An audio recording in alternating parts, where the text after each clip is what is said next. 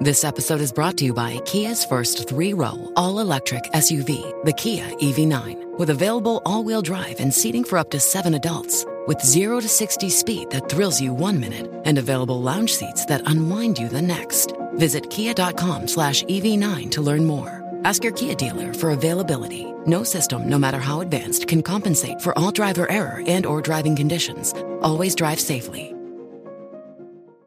Bonjour à toutes et à tous. Grâce à la vigilance de chercheurs en cybersécurité travaillant pour un éditeur de logiciels antivirus, on a pu découvrir l'existence d'un groupe de hackers spécialistes du vol d'informations. Si leurs méfaits semblent pour l'instant se concentrer principalement sur l'Asie, force est de constater que ce groupe, baptisé Warrock, est très dangereux.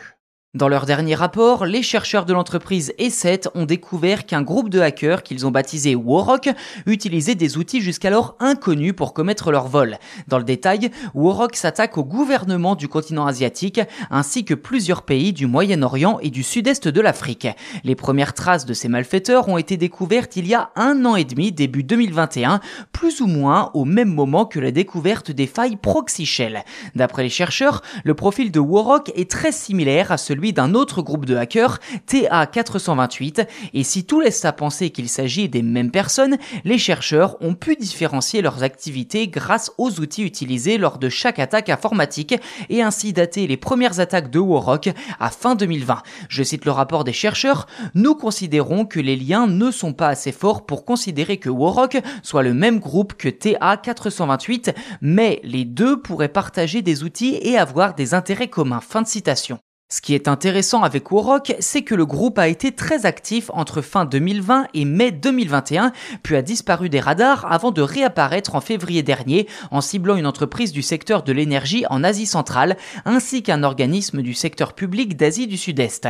Si ces méfaits ont pu être attribués à ce groupe de hackers avec certitude, difficile toutefois de savoir avec quel outil les attaques ont eu lieu. Ceci dit, d'après les chercheurs, il est fortement possible que Warrock ait exploité les failles de proxy pour implanter du code malveillant dans les serveurs des victimes et ainsi pouvoir se connecter au réseau à leur guise.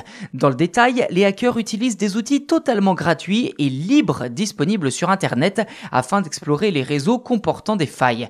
On peut citer Mimikatz, Earthworm, ReGeorge ou encore NBT Scan. Les hackers installent ensuite un premier programme pour prendre le contrôle des machines. On peut penser à PowHeartBeat, un logiciel écrit avec le langage du script PowerShell qui possède notamment la capacité de se connecter à un serveur afin de recevoir des commandes et télécharger d'autres programmes.